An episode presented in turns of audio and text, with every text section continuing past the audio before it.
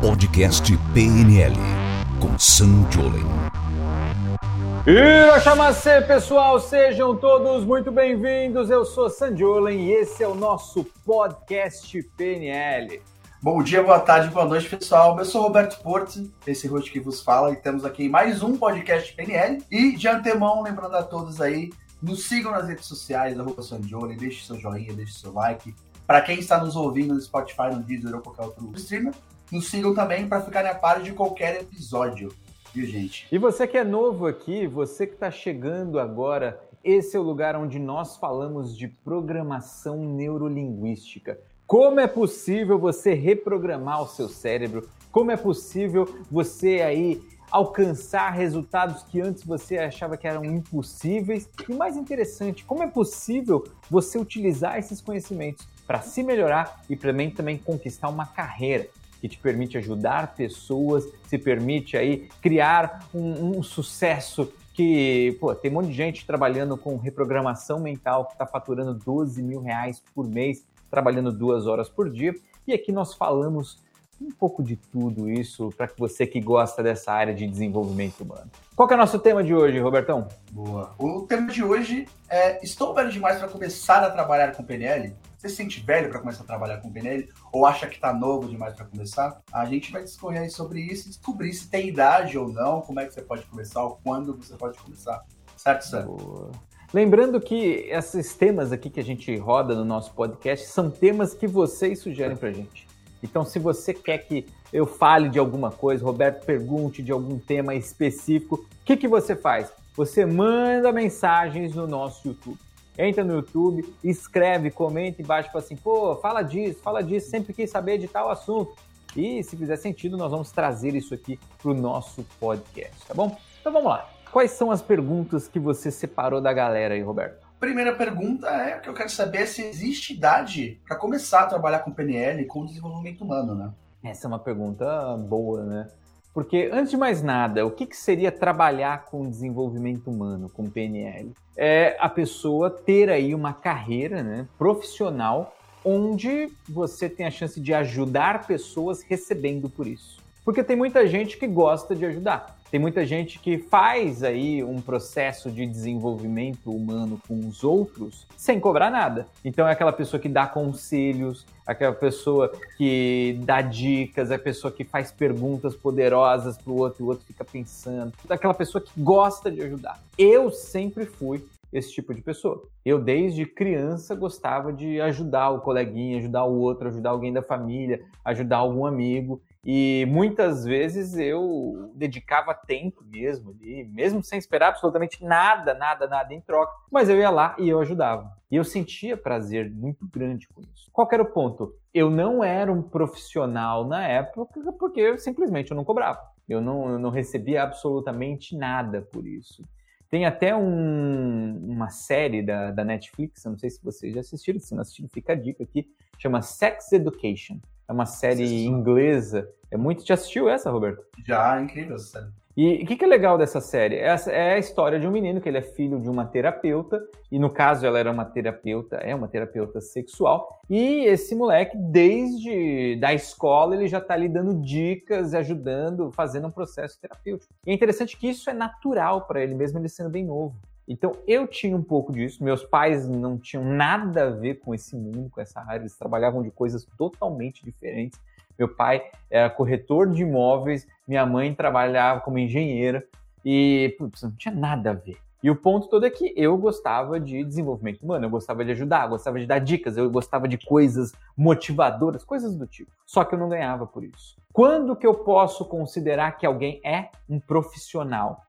É quando nós trabalhamos ajudando pessoas e nós recebemos para isso. Se você recebe para fazer um trabalho, se você recebe para ajudar alguém, opa, você já é um profissional. Então, qual é a idade mínima para isso? Tem uma idade que a pessoa começa esse tipo de coisa? Eu diria que para você começar a trabalhar com isso, seria o mínimo, mínimo, mínimo, a idade que a lei permite. Quanto que é a idade do menor aprendiz, Roberto? Você sabe? É 14, 15 14, anos, 14 ou 15 anos. 16? Eu não sei. Eu, eu comecei a trabalhar com outras coisas, não com isso, quando eu tinha acho que 11, 12. Na época ninguém ligava. Hoje em dia é, é muito errado, né?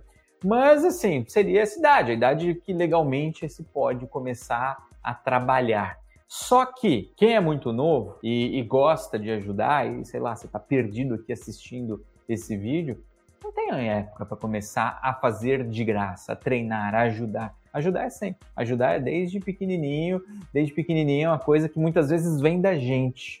Nós que gostamos de ajudar pessoas é um negócio que flui. A gente não se esforça, não pensa demais, só tem que até se policiar para não ajudar demais em excesso e acabar esquecendo de si mesmo, que é uma coisa que acontece muito. Então não tem idade mínima, essa é a resposta aqui. E você acha que a idade que você começa pode influenciar no seu aprendizado? Por exemplo, a pessoa começa a aprender mais cedo, ela consegue talvez carregar mais bagagem ou não? O que, que de fato influencia no seu aprendizado se não é a idade? Cara, obviamente Quanto antes você puder começar algo que é bom, que é possível construir, é possível levar para a vida, melhor. Eu queria ter começado a jogar xadrez quando eu tinha, sei lá, cinco anos. Eu queria ter começado a aprender piano quando eu tinha três anos. Claro que eu poderia, eu gostaria de ter comprado Bitcoin na época que ainda nem existia, mas eu não sabia dessas coisas. Então, ficar pensando, ah, e se eu tivesse começado lá atrás? É bom, mas é ruim, né? Porque não dá para voltar no tempo e começar. Por acaso, eu tive meu primeiro contato com essa área de desenvolvimento humano quando eu tinha 12 anos de idade. E foi por um total acaso. O meu pai, que sempre foi ligado a ajudar pessoas, sempre foi ligado a ser um cara gente boa, sabe? Ele foi parar num curso de final de semana que existia, acho que existe até hoje, chamava Leader Training, que era um negócio que estava meio que começando na época, né? Eu tô falando mais ou menos de 96 o ano. E aí ele foi fazer um curso desse de final de semana, porque esse da dele, da mãe, o convidou, levou ele. Ele ficou muito feliz, empolgou, comprou um ticket para minha mãe ir e minha mãe não quis ir. Minha mãe, bem japonesa, assim, super tímida, não quis ir, ficou com vergonha, não queria, não queria. E aí falou assim: leva esse moleque aí, leva o Sam. Eu falei: ah, tá bom. Eu tinha 12 anos na época. E aí meu pai me levou para um curso desse, era um curso motivacional, usava algumas técnicas de programação neurolinguística, mas não ensinava nada, né? Só aplicava na gente. E eu lembro que eu fui nesse curso e isso foi um grande momento da minha vida, foi um grande divisor. E eu já era já um adolescente que era meio diferente das outras crianças. Depois de ter contato com isso, então, eu fiquei totalmente diferente, né? Eu fiquei estranho. Eu tinha colegas, amigos muito mais velhos. Eu falava com pessoas muito mais velhas do que eu, não, não conversava com as crianças de 12, 13. Tirando, sei lá, Cavaleiro do Zodíaco, que eu assistia, essas porcarias. De resto, eu só tinha papo cabeça, papo, é papo adulto. Eu lembro que uma vez eu tinha 13 anos e eu fui passar um final de semana, um feriado na praia com um amigo, né, de escola. E aí ele tinha uma irmã mais velha, ela tinha, sei lá, seus 18, 19 anos. E aí a gente entrou num papo que assim, quem é a pessoa mais importante do mundo? Eu que soltei esse papo, porque eu tinha aprendido no curso que a pessoa mais importante do mundo é você, você mesmo. E eu soltei essa, não, quem é a pessoa mais importante do mundo? E aí o meu amigo falou, ah, é claro que é minha mãe. E a menina, é claro que é a minha mãe. Eu falei, não, não é sua mãe, não, é, é, é você. Aí a pessoa, mas que absurdo, Sam, como pode? Minha mãe é muito mais importante que eu e não sei o quê, sabe? Entrou nessas loucuras. E que hoje, quando eu converso com um adulto de 30, 40, 50 anos, isso é um pouco óbvio, né? Porque se você não é importante, se você não existe, ninguém mais existe. Então você tem que vir em primeiro lugar. Mas naquela época, para jovens de 12, 13, 18 anos de idade, porra, era um negócio muito à frente do tempo. Mas eu já vivia aquilo, já acreditava. Então, quanto antes você começa, melhor? Com certeza. Só que, se você não teve a chance, a oportunidade de começar isso lá atrás, não importa. O melhor momento para ter começado algo era há 5, 10 anos. O segundo melhor momento para começar algo é hoje, porque ainda dá tempo. E isso é uma coisa que eu acredito.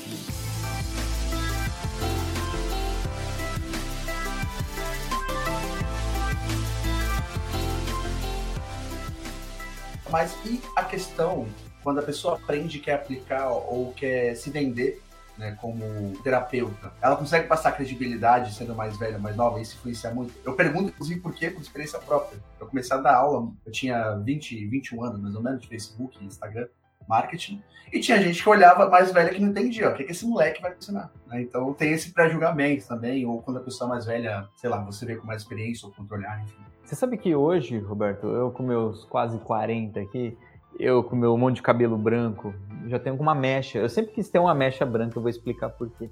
Hoje eu tenho uma mecha, só que aqui atrás, devia ter nascido na frente, né? Mas beleza. Eu lembro que quando eu comecei a dar aula, quando eu virei um treinador, eu me formei, sabe, professor de programação neurolinguística, fiz formação na Alemanha, nos Estados Unidos, um monte de lugar. E quando eu tirei minha licença para poder ensinar oficialmente em outros países, o que, que aconteceu? Eu era muito moleque, muito novo, eu tinha 20 anos. Então eu lembro que eu ia dar uma palestra, eu ia num lugar, eu ia, eu ia dar aula, e as pessoas falavam: ah, o que esse japonês vai me ensinar? O que esse moleque vai me ensinar? E era muito difícil, cara. Eu lembro que eu comecei a usar acessórios, né? Porque é um uhum. dos jeitos da gente tem de parecer mais velho. Que, pô, eu comprei um terno, eu comprei um óculos, porque se você põe óculos e terno, você parece mais velho. Eu comecei a pentear meu cabelinho com um gelzinho assim, porque parecia um pouco mais velho. Fazia o meu melhor. Não é, não parecia, ó oh, meu Deus, que senhor ancião, mas já ajudava a ganhar uns três aninhos ali, porque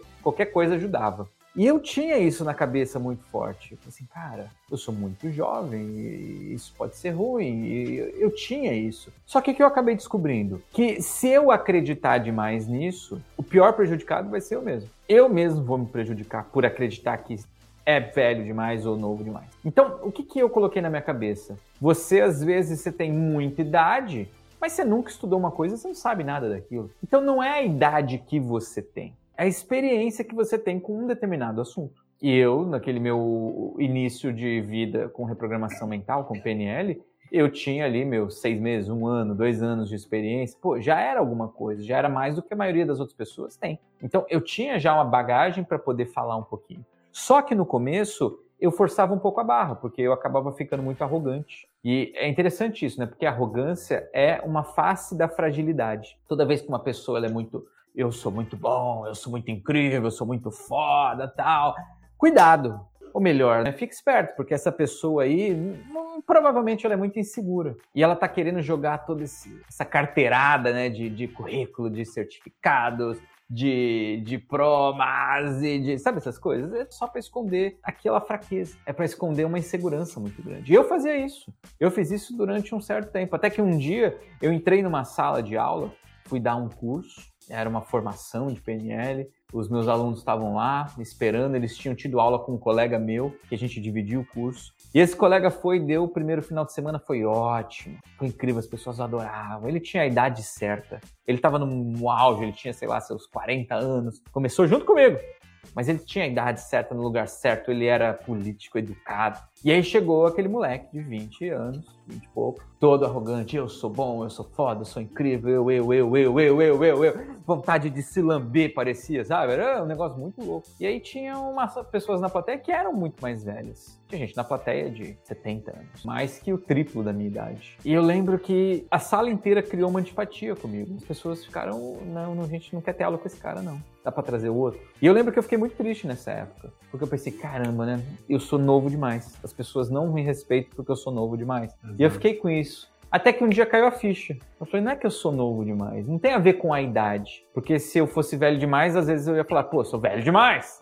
Ou se eu tô quase na idade, eu tô quase na idade. Ou se eu não tenho, sei lá, o tamanho, a altura certa, ou se eu não tenho. Sempre a gente vai achar que é algo de fora. Só que eu percebi ali que não tinha a ver com isso o resultado não estava sendo positivo pela minha postura. E é aí que o bicho começou a pegar. Porque quando a gente assume a nossa responsabilidade, a gente para de poder culpar coisas que a gente não tem controle, coisas meio que são do mundo de fora. Como, por exemplo, a idade. É muito mais fácil dizer assim, ah, eu sou velho demais, sou novo demais, do que dizer eu não tenho competência suficiente ainda. E era justamente isso que estava acontecendo. Eu era incompetente. Eu não tinha a coragem suficiente de meter minha cara ali no jogo, de falar, olha, eu tô fazendo isso, quero dar meu melhor, tô aqui por, sei lá, ser no mínimo gentil. Eu não fiz isso. Eu fui arrogante. Uma arrogância querendo esconder uma insegurança, só que ao mesmo tempo que me afastou do meu objetivo. E quando caiu essa ficha, isso levou um tempinho, tá? Não foi na hora, levou algumas semanas. Eu falei assim, cara, essa foi a pior lição que eu já aprendi na vida. Eu coloquei em jogo algo que eu amo fazer. A pior é a melhor lição que você já aprendeu nesse caso. Foi, totalmente. Totalmente. Eu descobri o quê? Que não adianta, não é porque eu tenho XYZ certificados, não é porque eu tenho XYZ. Se você se coloca como o fodão, sabe, a fodona, você se distancia das pessoas. E esse é um negócio de pessoas. O objetivo aqui é ajudar outras pessoas. E a gente só ajuda, querendo ou não, quando a gente também está próximo.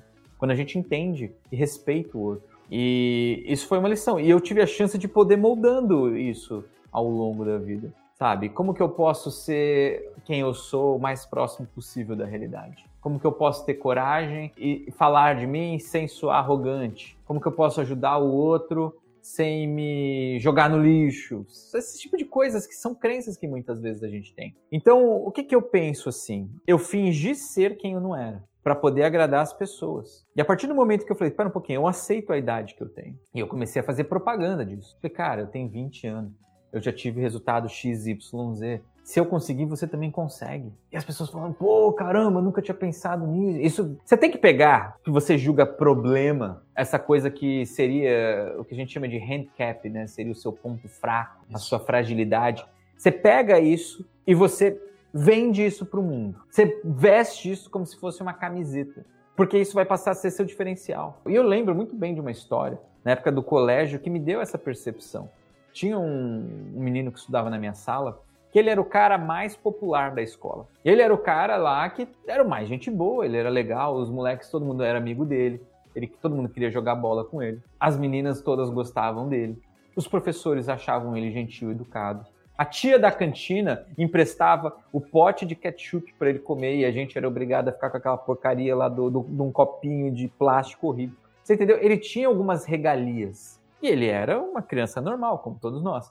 Só que ele tinha já uma capacidade muito grande de comunicação. E eu achava legal, eu admirava ele. Eu falei, porra, eu queria ser legal que nem o fulano. E aí eu lembro que um dia ele chegou na sala de aula, ele sacou do, da, da, mochila dele o, o estojo. E quando ele abriu o estojo, eu sentava do lado dele, ele tinha uma régua, tipo da Barbie, do ursinho, os caras, sei lá, uma régua de menininha. Pô, a gente tava na quinta série, sexta série, alguma coisa assim. E, pô, normalmente um ia zoar muito a cara do outro. E quando eu olhei aquilo, eu falei, ah, meu Deus, o que, que ele tá com essa régua? E ele percebeu aquilo. E ele, por alguns segundos, sentiu um medo. Eu sei, eu percebi ali. Só que na hora ele pegou aquela régua, sacou do estojo dele, virou para todo o resto da sala e falou: Gente, olha a minha régua nova! Acabou a zoeira. O que, que você vai falar? Pô, você tem uma régua rosinha, hein, da sua irmã. Você... Não, ele já falou isso, ele já se zoou. Ele já assumiu o problema dele. Se é que era um problema, mas pra gente na quinta série, seria, pra mim seria um grande problema, porque eu não tinha essa desenvoltura. Não tinha desenvoltura nenhuma. Mas ele já tinha. Eu falei, caramba, isso é um aprendizado. Por quê? Se você é novo demais, usa isso. Se você é velho demais, usa isso. Se você é alto demais, usa isso. Se você é baixo demais, usa isso. Não importa qual é o seu problema, você tem que usar isso use a seu favor. Ai, Sam, mas eu tô velho demais, eu não sei. Sério, até quando você vai continuar acreditando nessa historinha, cara? Eu já tive alunos que, sei lá, com, acho que o aluno mais velho que eu tive tinha 86, 87 anos, um negócio assim. E eu lembro até hoje desse aluno. Ele fez um curso comigo, presencial na época, ainda que existia isso.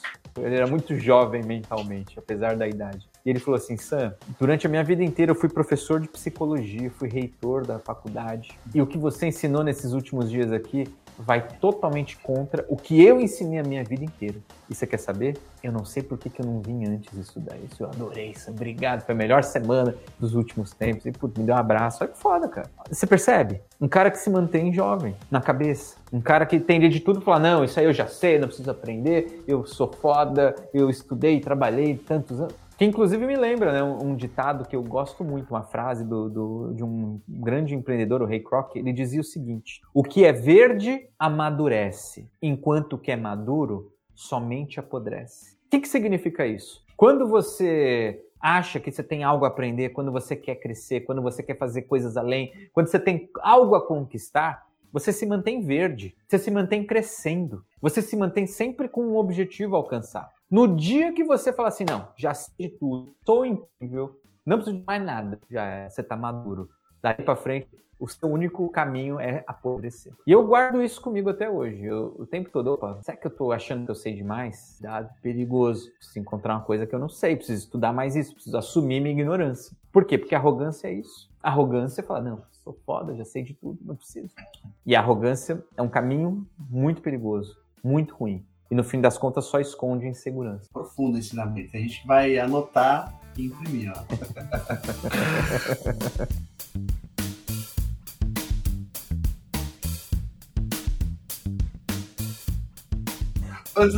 é mais difícil, assim, no geral, quando a gente fala de idade, alguém que está começando, alguém que quer mudar de área, fazer uma recolocação, alguém que evolui, existe esse nível de dificuldade, geralmente, para as pessoas? Ou, ou, todo mundo meio que parte do mesmo, quando está aprendendo sobre programação linguística, sobre desenvolvimento humano? Eu digo o seguinte, começar do zero é sempre muito mais difícil. Um jovem, um adolescente, um cara de 17, 18, 20 anos que vai começar isso do zero, é muito mais difícil do que alguém que às vezes já trabalhou a vida inteira em outra área. O que, que eu costumo dizer assim?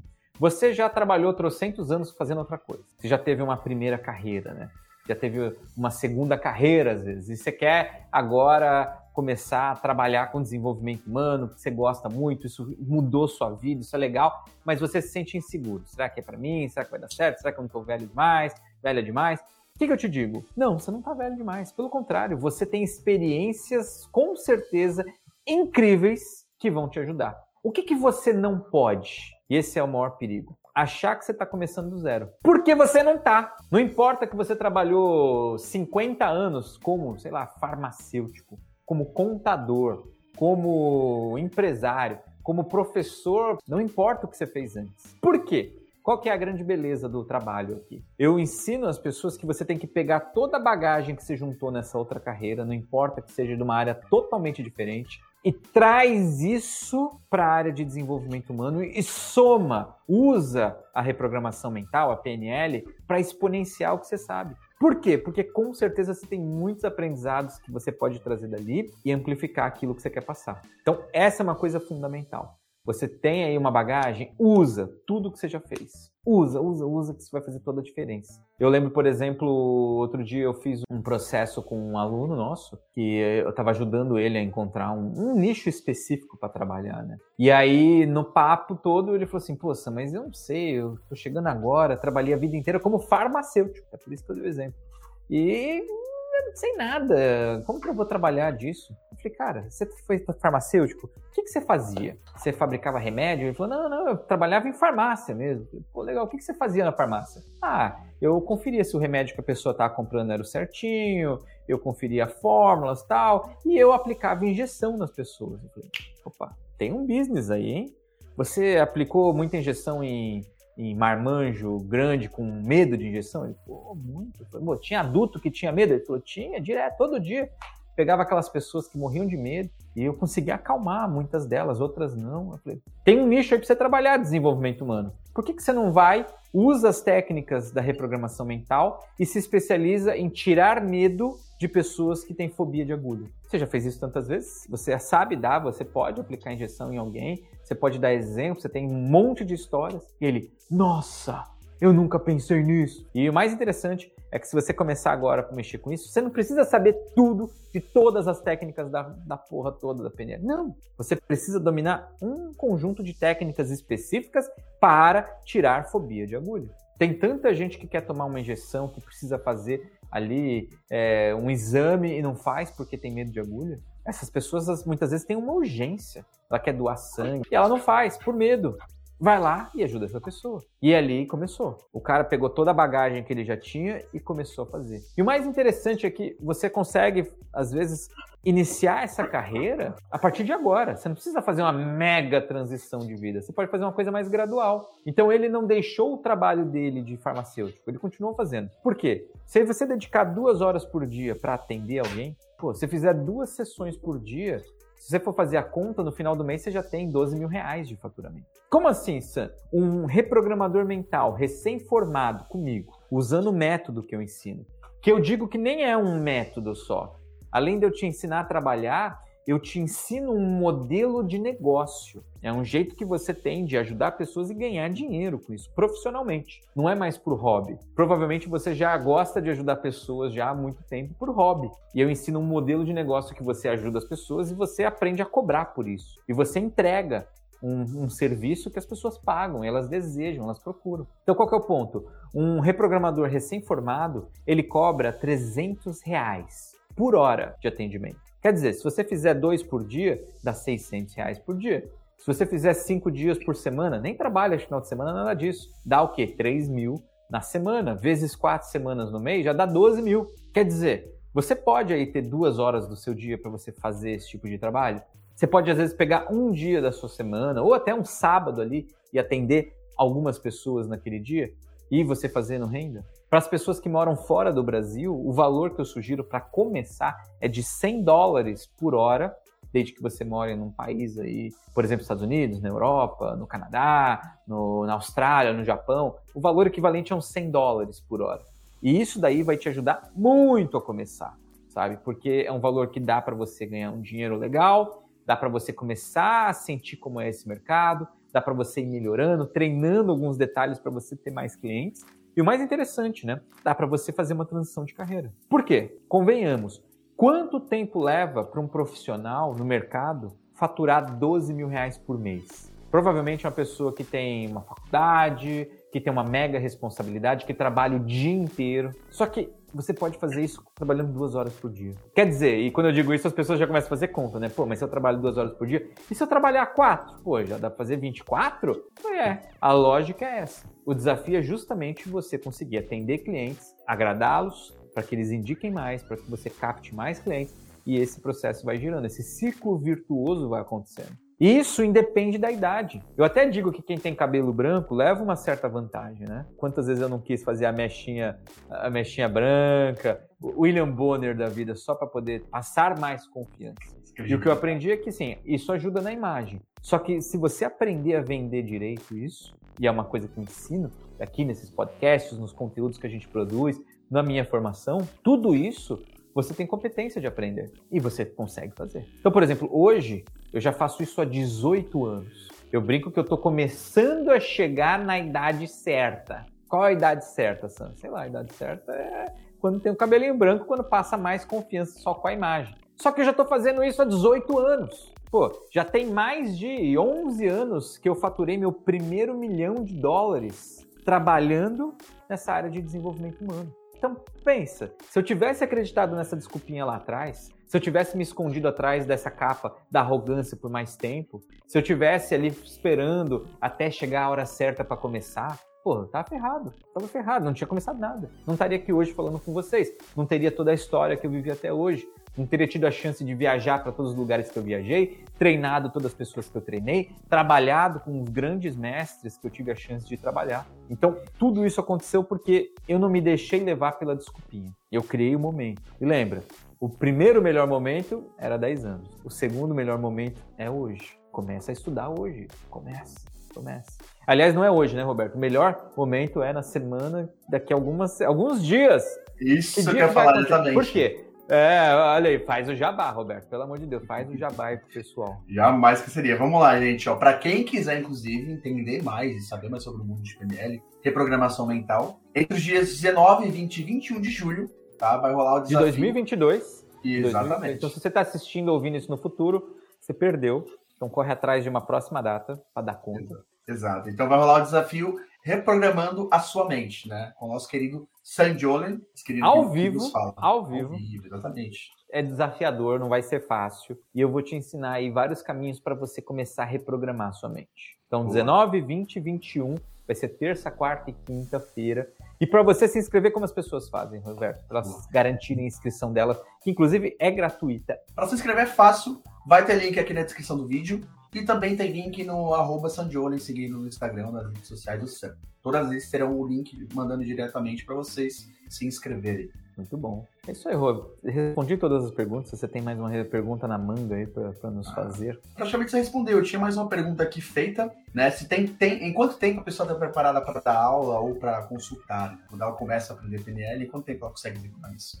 Essa é uma pergunta muito boa, sabia, cara? Porque Assim, eu costumo dizer que o primeiro cliente, normalmente, ele costuma vir ali por volta dos três meses, quatro meses depois que a pessoa começou a estudar, tá? Esse daí seria o normal. Então, alguém fazendo, seguindo o ritmo normal do curso, três, quatro meses vai ter o primeiro cliente pagante. É o normal. Eu já tive casos de alunos que em duas, três semanas já conseguiram o primeiro cliente pagante. E é legal que quando você vende um primeiro cliente pagante, você não está vendendo por pouco. Um reprogramador mental normalmente oferece pacote de cinco sessões, cinco sessões de 300 reais, já dá 1.500 reais. É mais do que um salário e meio. E se você parar para pensar, para falar assim, poxa, quer dizer que em três semanas já teve gente que começou a ganhar isso? Sim. Já vi alunos aí que em um mês já tinham pago toda a formação, tendo lucro e já construindo carreira. Por que, que isso acontece? Porque a pessoa ela,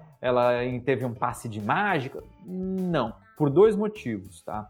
Primeiro motivo é que, como nós trabalhamos com a reprogramação mental em si, o que, que acontece? Eu ensino você a reprogramar sua mente. Então, eu digo, primeiro você usa em si. Primeiro você usa em você. E a partir do momento que você começou a usar em você, você vai automaticamente começar a gerar mais resultado. Você vai sair da, da possibilidade, você vai sair do, do potencial e você vai começar a ter mais resultado. Então, esse é um fator muito importante. O segundo fator muito importante é que eu dou tudo bonitinho de mão beijada. Eu explico passo a passo, eu dou o beabá, eu explico o método para fazer isso. E quando a gente sabe um método, é igual seguir um GPS, né? Às vezes você não sabe um caminho. Mas o GPS ele tem todo o caminho bonitinho. Ele fala vira direita, vira esquerda, agora vai reto, agora para, agora acelera, agora faz X, Y, Z. E dali a pouco você segue aquilo, você só é responsável por virar as curvas, acelerar, frear, mas tem um caminho ali definido. E quando a gente tem um método, fica muito mais fácil. E quando esse método ensina a ganhar dinheiro, ensina a ter resultado, que é uma coisa que as pessoas sempre querem, né? você quer ganhar mais, você quer poder ajudar pessoas, pô, é o caminho certo. Então, isso daí é um ganha-ganha, né? Um win-win, todo mundo sai feliz, né? Então, o tempo mais ou menos gira em torno desse, tá? Três meses, cinco meses, vai depender. E tivemos casos aí que não é comum, mas acontece aí, vai depender da velocidade, de pessoas que em três semanas já estavam ali pagando a formação já com clientes pagantes. Nossa, acho que é isso, foi aí nossa, nosso último ponto. Né? Então, para quem quiser ver mais podcast, toda semana tem episódios novos no ar, certo, E é isso aí, galera. Obrigado a todo mundo aí. Te espero no desafio Reprograme Sua Mente e vai ser incrível aí, tamo junto. Esse é o nosso podcast. Lembra de deixar o like aqui no YouTube. Lembra de poder se inscrever no canal, liga o sininho. Se você está no Spotify, liga o sininho também para você ser avisado de novos episódios. Um grande abraço aí para todo mundo e é nóis. Valeu, obrigado. Valeu. Tchau. Você ouviu o podcast PNL com Sam.